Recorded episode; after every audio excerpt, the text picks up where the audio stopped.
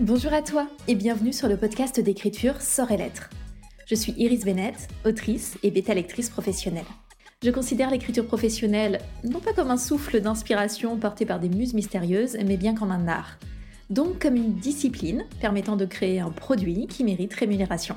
Si cette vision des choses t'intrigue ou te parle, alors installe-toi confortablement pour écouter l'épisode qui va suivre. Je te souhaite une excellente écoute. On se retrouve aujourd'hui pour mon bilan d'autrice auto-édité du troisième trimestre.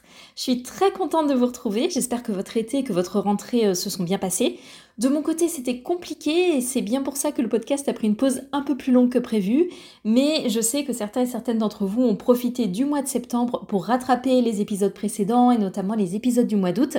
Et de toute façon, vous avez certainement eu une rentrée bien chargée, donc vous n'avez pas forcément besoin d'avoir eu d'autres épisodes jusqu'à présent, mais je suis quand même vraiment contente de reprendre. Ça me paraît pas plus mal en plus de reprendre directement euh, sur un bilan, ça nous fera une bonne continuité avec les épisodes du mois d'août. Avant ça, je voulais vous parler rapidement de la conférence des auteurs indépendants qui se déroule à Paris les 5 et 6 octobre, donc la semaine prochaine. C'est deux journées consacrées au rassemblement d'auteuristes qui s'investissent et ou qui souhaitent s'investir sérieusement dans l'autopublication de leurs romans, donc un vrai objectif de professionnalisation. Ces deux journées remplies de conférences en tout genre, il reste quelques places. La semaine dernière, il en restait 10 ou un peu moins de 10. Si vous êtes en région parisienne et que vous avez la possibilité de venir, vraiment, n'hésitez pas. Je sais que c'est un budget. Euh, je sais aussi que ça peut faire peur de se retrouver avec plein de gens qu'on ne connaît pas. Mais cette conférence, c'est une occasion unique qui se reproduira peut-être pas. Et puis, si vous avez peur de vous retrouver avec des gens que vous connaissez pas, rappelez-vous que les auteurs et les autrices, de manière générale, sont des introvertis de première. Donc, on sera tous mal à l'aise ensemble. Au-delà du contenu, au-delà des conférences auxquelles vous allez pouvoir euh, de toute façon euh, accéder grâce ticket digital, c'est l'occasion de faire deux choses qui peuvent être obtenues qu'en présentiel. Déjà, obtenir un boost d'énergie et de motivation énorme. Rien, absolument rien n'est comparable en termes de motivation à l'énergie qu'on emmagasine lors d'un événement collectif. Surtout quand on est rassemblé avec des gens qui naviguent dans le même sens que nous. Et là, on aura tous et toutes un objectif commun. Et bien sûr, deuxième point très important, c'est l'occasion de rencontrer du monde et d'étoffer son réseau. Euh, je disais que cet événement se reproduirait peut-être pas parce que c'est un événement très compliqué à organiser et qui, disons les choses clairement, n'est pas très rentable. Jupiter Phaeton, qui est à l'origine de l'initiative et qui gère tout, je ne sais pas comment elle fait, essaie péniblement d'arriver à l'équilibre financier sur cet événement. Et sachant qu'elle a arrêté de proposer des formations et du contenu pour les autoristes parce qu'elle veut désormais se consacrer exclusivement à l'écriture, on ne sait pas du tout si un tel événement pourra se reproduire. Ce qui va être vraiment euh, génial en plus côté intervenant, c'est qu'on a un mélange de stars internationales et de personnes beaucoup plus accessibles. Donc on va vraiment avoir le meilleur des deux mondes, on va avoir du rêve, on va avoir des objectifs incroyables pour vraiment se projeter et on va aussi avoir du très pragmatique et du pragmatique adapté au marché français avec des auteurs et des autrices et des, des référents et référentes français et françaises. Dans les conférences accessibles, je vais intervenir avec une conférence spéciale bêta lecture qu'est-ce qu'une bêta lecture efficace et comment l'obtenir. Donc je serai très heureuse de vous retrouver là-bas. N'hésitez pas à venir me parler, j'en serai ravie. Juste ne me faites pas la bise, c'est ma seule condition. J'ai horreur de ça dans les gros événements. Mais à part ça, je serai très très heureuse de vous y voir. Je vous laisse un lien d'inscription dans les notes de ce podcast. Revenons à nos moutons avec le bilan trimestriel. Comme toujours, on ne discute pas chiffres d'affaires dans ces bilans. Je considère que tout le monde a ses objectifs. J'ai pas envie de rentrer dans ce détail chiffré. Euh, en tout cas, pas de chiffres de redevance de chiffre d'affaires et tout ça pour le moment. Donc, on va plutôt parler de toutes les autres choses autour. J'ai beaucoup, beaucoup de points que je pourrais aborder. J'en ai sélectionné un certain nombre et puis euh, je me réserve la possibilité peut-être de faire des épisodes dédiés sur tel ou tel point à approfondir dans les prochaines semaines. D'ailleurs, un de mes objectifs pendant l'été, c'était de prendre de l'avance sur la création de contenu. Ça ne s'est pas du tout passé comme ça. Là, au moment où je tourne ce bilan, je n'ai aucun épisode de podcast d'avance. D'habitude, j'ai toujours 3-4 euh, épisodes d'avance. Euh, pareil sur le contenu pour les réseaux sociaux et tout ça, je suis complètement à la ramasse. Donc l'été qui devait être vraiment consacré à prendre un peu d'avance sur le contenu, euh, bah, c'est un échec. Voilà. Et on va du coup directement parler de cet été et du moral aussi, qui a été le mien pendant l'été, en tout cas depuis le mois d'août, et qui est le mien à présent. Donc vous l'avez peut-être vu si vous avez écouté euh, les épisodes du mois d'août. Donc c'était des épisodes que j'ai tournés en juillet pour vous tenir au courant de, l'évolution de mon mois de juillet, puisque vous savez que le mois de juillet c'est un peu euh, marabouté chez moi. En général ça se passe pas hyper bien. Je suis généralement fatiguée, j'ai pas mal de problèmes à régler et tout. Donc j'ai profité de vraiment vous faire des épisodes dans les coulisses de mon activité tout au long du mois de juillet qui ont été diffusés au mois d'août. Le mois de juillet s'est relativement bien passé. Il y a eu des décalages, il y a eu des problèmes, euh, il y a eu euh, des hauts et des bas en termes de morale. Je reviens pas dessus parce que vous l'avez euh, sans doute entendu si c'est le type de contenu qui vous intéresse. mais juillet s'est globalement bien passé, en tout cas mieux que le mois de juillet de l'année précédente. Mais le mois d'août a complètement dégénéré.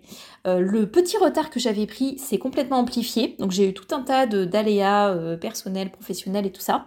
Et pour couronner le tout, à partir du 20 août, j'ai été malade, donc j'ai déjà euh, certains sujets de santé perso sur lesquels euh, voilà, j'ai pas envie de m'étaler. Mais en plus de ça, j'ai chopé un Covid. C'était déjà le cas l'année d'avant, donc juillet de l'année dernière. Euh, entre, je crois que c'était début août ou fin, non, c'était mi-juillet, mi-juillet jusqu'à mi-août. Et en fait, là, pareil, pendant 3 à 4 semaines, je me suis retrouvée avec un Covid de l'enfer. J'ai l'impression qu'on je sais pas qu'on banalise beaucoup euh, le Covid maintenant parce que ben, on n'est plus du tout dans les circonstances qu'on a connues quand il y avait les confinements et tout ça. Mais alors de mon côté, ça me défonce toujours. Je veux dire, je me tape trois semaines, vraiment pas bien, et ensuite j'ai un mal fou à récupérer de l'énergie, et j'ai l'impression vraiment de pas être la seule dans ce cas-là. En tout cas, ça a vraiment plombé, plombé mon mois d'août et euh, ma rentrée, c'est sûr et certain. La rentrée, en plus de ça, ben, m'a achevé parce que j'avais mille trucs à faire, donc j'avais le retard et puis d'autres choses qui se sont produites. J'ai dû mettre un certain nombre de, points en suspens, ben, comme euh, la création de contenu typiquement. Euh, avec le recul, je me dis que, j'essaie toujours d'y trouver un intérêt, je me dis que ça m'a permis d'identifier des choses en termes de communication notamment, euh, de déterminer ce que j'avais envie de reprendre ou ce qui me plaisait un peu moins. Donc euh, voilà, je vais essayer de me baser sur cette pensée euh, positive et constructive, mais ça a vraiment été assez difficile à gérer. Je me suis retrouvée du coup vraiment très stressée. J'ai atteint un niveau de D'anxiété euh, sur euh, août et septembre, un niveau d'anxiété assez élevé. Sachant que je suis quelqu'un qui, même quand il y a beaucoup de choses à gérer, ne bascule pas facilement en fait dans, vraiment l'anxiété, la nervosité, le stress. Et là, vraiment, j'ai atteint mes limites. J'ai clairement, clairement atteint mes limites euh, et j'ai dû me déconnecter d'un certain nombre de choses pour préserver ma santé mentale parce que j'étais en train de partir en vrille. Je ne vais pas édulcorer, c'était vraiment le cas les choses commencent à aller mieux. Euh, par contre, bah, j'ai toujours euh, du recul qui a été pris, donc je me pose énormément de questions sur la fin d'année. Mais euh, chaque chose en son temps, on va voir comment ça va s'organiser. Je vais revenir un petit peu après sur l'organisation que je prévois aussi pour l'année prochaine. En attendant, point important de mon trimestre, ça a été la sortie de mon nouveau roman, ma nouvelle romance, Accord, Café et Préjugés, qui est donc un spin-off, un tome compagnon de Hasard, Boulot et Sentiments. Euh, la sortie s'est bien passée. La sortie s'est passée dans la même lignée que euh, Hasard, Boulot et Sentiment. En tout cas, en termes de visibilité, en termes de vente, euh, j'ai eu des très bons retours sur ce texte, donc j'en suis très heureuse parce que le couple Louis et Julia, c'est mon préféré de tous ceux que j'ai écrits jusqu'à présent. J'aime aussi les thèmes abordés, j'aime la tonalité de ce roman. Enfin, c'est un roman auquel je tiens beaucoup, donc je suis très contente qu'il ait pris et qu'il ait plu. Du coup, j'ai pu euh, comparer aussi bah, mes revenus euh, de l'été euh, du coup 2023 de cette année par rapport à mes revenus de l'été passé. Donc là, ça commence à être intéressant parce que bah, au fur et à mesure, maintenant, ça fait plus d'une année complète que je que j'auto-publie, donc je peux commencer à engranger un peu des, données, à voir un peu la répétabilité et l'évolution en fait au fur et à mesure de mes sorties, voir ce que ça donne en termes d'augmentation de chiffre d'affaires ou pas. Donc c'est super cool pour mes petites statistiques personnelles. En tout cas, euh, sur l'été, ça s'est bien passé. J'ai eu une chute importante euh, de ventes et de revenus sur le mois de septembre. Euh, chute qui commence à se stabiliser au moment où je tourne cet épisode fin septembre. Mais en tout cas, il y a eu, vraiment une chute. Et une chute que je n'ai pas connue l'année dernière quand je n'avais qu'un seul roman. Alors évidemment, là encore une fois, il faut attendre d'avoir plus de données, plus d'expérience, plus de statistiques. Et puis le nombre de ventes, de lectures et donc de revenus qu'on obtient d'une année à l'autre, d'un mois à l'autre, tout ça fluctue beaucoup. En tout cas, il y a eu une chute et j'avoue que c'était euh, démoralisant. Euh, surtout que j'étais encore euh, dans un moment où vraiment je j'arrivais pas à sortir la tête de l'eau et je me disais putain j'en peux plus. On sort un bouquin, il marche deux mois, trois mois et ensuite direct ça, ça chute et il faudrait tout de suite en sortir un autre et ah qu'est-ce que ça m'énerve en fait cette, cette nécessité de production à tout va. Bon, j'étais j'étais saoulée et je pense que quand on débute c'est difficile de subir les hauts et les bas des ventes. Euh, je pense que c'est tout le temps un peu difficile. Hein. Mais quand on débute, d'autant plus, parce que bah, justement, on manque de données aussi pour euh, déterminer s'il y a un problème ou non, s'il y a quelque chose à faire ou non, s'il faut relativiser. Euh, donc voilà, c'est toujours difficile en fait d'identifier des problèmes qu'on peut résoudre de fluctuations normales liées en fait à l'activité. Bah, maintenant, ça va, ça va beaucoup mieux et de toute façon, j'ai des sorties à venir. Et puis, enfin, je sais que ça fait partie en fait de la vie d'auteurs et d'autrices euh, auto-édités. Mais puisqu'on est euh, vraiment sur une... Enfin, j'essaie d'être le plus transparente possible dans ces, dans ces épisodes de bilan, mon moral était dans les choux. Là, du coup, je prépare deux sorties. Une sortie sous mon nom de plume romance, Iris Bennett. Donc, Iris Bennett, là, du coup, sort une romance de Noël. Et euh, j'ai aussi une sortie à venir, ma première sortie fantasy, sous mon nom de plume fantasy, donc Iris Blake, avec le premier tome d'Ombre et Mirage.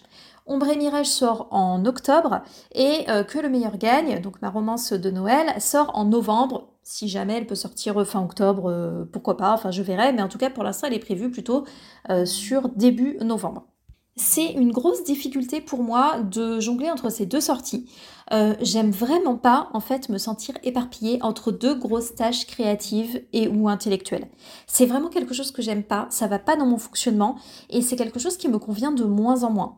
Euh, je le sais, je le savais et je le savais quand j'ai choisi euh, de planifier ces deux sorties plus ou moins simultanément, mais j'avais besoin psychologiquement de sortir Ombre et Mirage et en même temps je savais que j'allais sortir une romance de Noël, donc j'avais envie de me, je vais pas dire de me débarrasser, mais j'avais besoin que ce soit fait. J'avais vraiment besoin que ce soit fait. Donc je ne le regrette pas, mais c'est dur et je ne referai pas ça, c'est sûr et certain. Au niveau de la préparation des sorties, le travail avec mes prestataires graphisme correction a été très fluide, donc je suis contente, c'était un soulagement, euh, sachant que j'avais eu pas mal de problèmes euh, au niveau euh, graphisme sur ma sortie précédente. Un autre point que je peux préciser peut-être, c'est que sur Ombre et Mirage, je me suis mise à tenter des choses un petit peu différentes, ne serait-ce qu'au niveau justement du graphisme, de la mise en page, de l'intérieur du roman. Et je vais tester encore d'autres choses aussi au niveau de la communication, mais je pense que je reviendrai dessus dans un épisode dédié, euh, parce que sinon je crains que ce soit trop long dans cet épisode.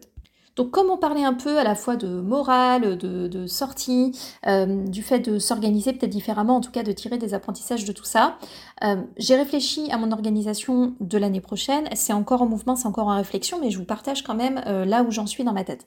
Cette année, j'ai travaillé sur trois textes et un quatrième doit être terminé avant la fin de l'année, le tome 2 d'Ombre Mirage. Donc pour certaines personnes, c'est peut-être pas énorme, quatre textes. Pour moi, c'est beaucoup. Et à partir du moment où je m'investis autant dans l'écriture de romans, avec euh, toutes les autres tâches euh, petites et grandes choses à penser en permanence autour des étapes d'écriture, de publication, de promotion, etc., je n'ai plus d'espace mental pour accueillir d'autres lourdes tâches intellectuelles créatives. Je pouvais à un moment donné, mais je me rends compte, et je m'en doutais, que sur le long terme, ce n'est plus possible. Donc cette année, j'ai déjà dû stopper mon activité d'enseignement du yoga. Ça a été très dur. Euh, j'ai officialisé l'arrêt pendant l'été justement, euh, mais ça faisait déjà quelques mois que j'avais arrêté. J'ai reçu beaucoup de compréhension et d'amour et c'est un crève-cœur pour moi de laisser mes élèves. Euh, mais je savais que c'était nécessaire d'arrêter, d'autant plus que ça rapportait pas vraiment assez de revenus. Donc au niveau yoga, euh, c'est fait. Mais j'ai une autre activité qui est le consulting en entreprise. Je ne parle pas du coaching littéraire, je ne parle pas des bêta lectures professionnelles, je parle vraiment de mon activité de consultante pour les entreprises. C'est ma source de revenus principale actuellement. Et ça me génère de plus en plus d'anxiété. En fait, c'est un métier que j'aime, mais qui me prend beaucoup, beaucoup, beaucoup d'espace mental parce qu'il y a de la relation client. Il y a aussi beaucoup d'écriture, en fait, euh, dans ce métier, beaucoup d'analyse et ça coexiste de moins en moins bien avec le développement de l'écriture. Donc je pensais m'y consacrer encore beaucoup en 2024, mais je sais pas euh, pour ma santé mentale si ce sera possible. Donc là, en 2023, j'ai commencé à réduire avec euh, tout le stress que ça comporte, parce que bah, c'est un gros shift de mes revenus. Hein. Je suis en train de me préparer à déménager euh, pour réduire mes frais, entre autres, et gérer tout ça. Le déménagement, c'est aussi de la charge mentale. Mais du coup, je réoriente peu à peu mes activités. Là, je suis en train de tâtonner pour trouver de nouveaux repères capables de me garantir à la fois des revenus suffisants et un meilleur équilibre psychologique et relationnel aussi. Donc, c'est des modifications en fait dont j'ai l'habitude, je l'ai déjà fait, j'ai déjà fait des réorientations. Donc, je prends mon temps, mais en fait, je suis pile dans ce moment un peu inconfortable où on a quand même assuré... Euh, le minimum pour se permettre de faire ce changement. Et en même temps, bah, il y a le petit saut dans le vide supplémentaire euh, nécessaire et indispensable qui rend le truc un peu flippant. Donc voilà, pour l'instant, euh, j'en suis là et d'un point de vue planning, je suis aussi en train de réfléchir à ce que je vais réellement publier l'année prochaine. Un point qui m'a mis vraiment une pression énorme, c'est la nécessité de booker très à l'avance les prestations de correction professionnelle pour mes manuscrits ça me met la rate au courbouillon. Parce qu'au moindre aléa, le retard s'enchaîne en cascade de mon côté, mais l'échéance de correction, elle, ne bouge pas. Enfin, moi, je m'efforce de la maintenir au maximum parce que je respecte mes prestataires. Ils ont un planning, ils n'ont pas à être tributaires euh, du fait que moi, j'ai des soucis. Euh, mais il s'avère que bah, si j'enchaîne un déplacement imprévu, euh, un sujet de santé, puis un Covid qui dure trois semaines et tout ça, je me rends compte que j'ai besoin de prendre plus de marge de manœuvre parce que j'ai pas du tout envie d'être comme ça constamment dans l'urgence. Pour l'année prochaine, j'ai un créneau qui est déjà réservé en janvier, donc je dois réaliser un nouveau manuscrit d'ici là, ce qui est déjà pressurisant parce que je suis fatiguée, euh, mais du coup j'ai choisi pour le moment de ne pas encore réserver d'autres créneaux. Je me laisse un petit peu de temps pour voir comment les choses vont se dérouler, j'ai notamment besoin de voir comment va se passer la sortie d'Ombre et Mirage. J'ai l'impression que je dis ça depuis très longtemps, que j'attends de voir comment va se passer cette sortie pour prendre des décisions et tout, mais parce que c'est vrai et ça n'a jamais été aussi vrai. Euh, à la base, je pensais sortir deux romans et une fantaisie par an, donc trois titres. Maintenant, j'aimerais toujours sortir trois titres, mais je me questionne sur le fait de sortir plutôt une romance et deux titres de fantaisie par an dans un même univers. Pour que, au lieu d'avoir trois histoires, trois univers en tête sur l'année, n'en avoir du coup que deux. Romance et deux tomes d'une zoologie ou trilogie fantasy ou des tomes compagnons, peu importe. Ce n'est qu'une hypothèse. Si jamais la sortie d'Ombre et Mirage flop, bah évidemment je reverrai ma copie. Mais voilà où j'en suis pour le moment. Côté écriture à proprement parler, euh, du coup, pendant le troisième trimestre, j'ai écrit ma romance de Noël, Que le meilleur gagne. C'est la dernière romance de Noël avant un bon moment. C'est bon, les romances de Noël, j'en ai fait deux, c'est très bien, là je vais pas en faire pour la prochaine fois. Le projet était plus complexe que ce que je voulais faire au départ, est-ce qu'on est surpris? Pas vraiment. Je suis quand même très contente du résultat, je me demande vraiment si ça va prendre, je l'espère. C'est toujours stressant les romans saisonniers parce que ben, on a très peu de mois pour obtenir euh, le maximum euh, de ventes. Ça se vendra toujours un peu le reste de l'année, bien sûr, mais enfin c'est vraiment sur 3-4 mois que ça se joue. Pour la fin d'année, mon planning d'écriture est bloqué puisque je dois finir le tome de D'ombre et Mirage. Et en ce moment, je travaille aussi sur des chapitres bonus. Je vais préparer un chapitre bonus pour chacun de mes romans publiés et chacun des romans à publier pour les abonnés de ma newsletter. Je parle bien ici de ma newsletter spéciale Lectora, donc la Iris Letter. Puisqu'on parle communication, cette petite baisse d'activité euh, de communication justement pendant l'été m'a permis de voir quel support me plaise le plus. Pour le moment, il s'agit de ce podcast, d'Instagram et de la Letter. Autre point, je m'étale pas, mais euh, question communication, j'ai décidé de reprendre TikTok de zéro. Donc j'ai créé un tout nouveau compte qui est centré en fait sur mon nom de plume fantasy. Donc il est centré euh, notamment sur Ombre et Mirage pour le moment. C'est un compte dédié pour Iris Blake. Je suis beaucoup plus satisfaite de ce nouveau compte que du précédent. Euh, je trouve plus facile de parler fantasy que de parler romance. Parce que quand on parle romance, on dirait qu'il faut constamment euh, parler de scènes de sexe. Ça me. Bah déjà, j'en ai très peu dans mes romans. Et ça me saoule et ça m'intéresse pas. Et je sais pas, ça me, ça me branche pas. Euh, et j'ai pas trouvé suffisamment d'autres axes qui me feraient plaisir en fait. Ouais, je sais pas, je, suis plus à l'aise avec ce nouveau compte, donc je suis très contente de cette décision actuellement. Euh, je fais des tests, je publie pas mal, j'essaie de publier tous les jours. J'attends pour vous faire des retours d'expérience plus complets à l'avenir. Dernier point, franchement pour encore discuter mille ans, mais cet épisode serait beaucoup trop long, euh, j'ai commencé à travailler davantage avec des chroniqueuses, euh, du coup cette année c'est que des chroniqueuses au féminin en l'occurrence, euh, je ferai sûrement un épisode dédié, mais ouais, j'ai commencé à travailler plus régulièrement avec, notamment sur la romance. Pour la fantaisie, euh, je sais pas encore. Peut-être certaines de mes chroniqueuses romances euh, liront ma fantaisie, certainement d'ailleurs, mais je sais pas dans quelle proportion. Et je chercherai aussi des chroniqueuses vraiment dédiées à la fantaisie, mais j'attends en fait de savoir comment sera perçue ma fantaisie pour trouver les bonnes personnes. parce que je j'ai pas du tout envie et c'est pas du tout dans mes intentions euh, court terme de balancer mon texte à euh, tout le monde et d'essayer euh, d'arroser 10, 20, 30, 40 chroniqueuses. Absolument pas. Je les sélectionne actuellement avec soin. Je me demande bah, si mon roman pourrait leur convenir, si ça a l'air de correspondre à leur contenu. Euh, j'aime bien choisir des personnes avec qui j'ai un feeling humain. Euh, je dis pas qu'il faut faire comme ça, mais pour l'instant c'est ce que je fais et je suis euh, très contente de voir en tout cas que sur la romance, ça se construit petit à petit. Donc ça fait plusieurs mois que je sollicite des personnes par-ci, par-là et que je commence à avoir quelques noms, quelques personnes en qui j'ai confiance, dont je respecte énormément le travail et tout ça. Et du coup, là, typiquement pour le mois d'octobre, j'ai décidé de faire une petite salve de chronique sur mon roman, euh, ma romance de Noël de l'année dernière. Juste pour voir un petit peu comment ça se passe. Et je suis très contente en fait du relationnel créé parce que euh, quasiment toutes les chroniqueuses que j'ai recontactées ont accepté avec plaisir. Et enfin voilà, elles sont hyper adorables et je je suis ravie. Et humainement, c'est tellement, tellement agréable. À côté de ça, je suis aussi sur euh, Simplement Pro, ce qui me permet ben, de temps en temps de trouver une chronique supplémentaire et puis de tester, de voir ce que ça donne. Et je refuse aussi des demandes euh, de chroniqueuses. Voilà, parce que ben, parfois j'ai l'impression que euh, mon roman n'irait pas dans le type de contenu qu'elles proposent pour le moment. Et c'est pas du tout une critique de leur travail, mais juste je pense que l'adéquation n'est pas la bonne ou que j'ai pas envie de communiquer de cette façon. Et donc, ben, je refuse. Pour moi, les chroniques ne sont pas là pour faire des gros buzz. J'ai pas du tout encore assez de, chroniques de toute façon euh, pour ça. Euh, c'est vraiment un, complément, un complément aussi en termes de commentaires Amazon, hein, bien sûr, qui arrive euh, sur la fiche produit, ça c'est important.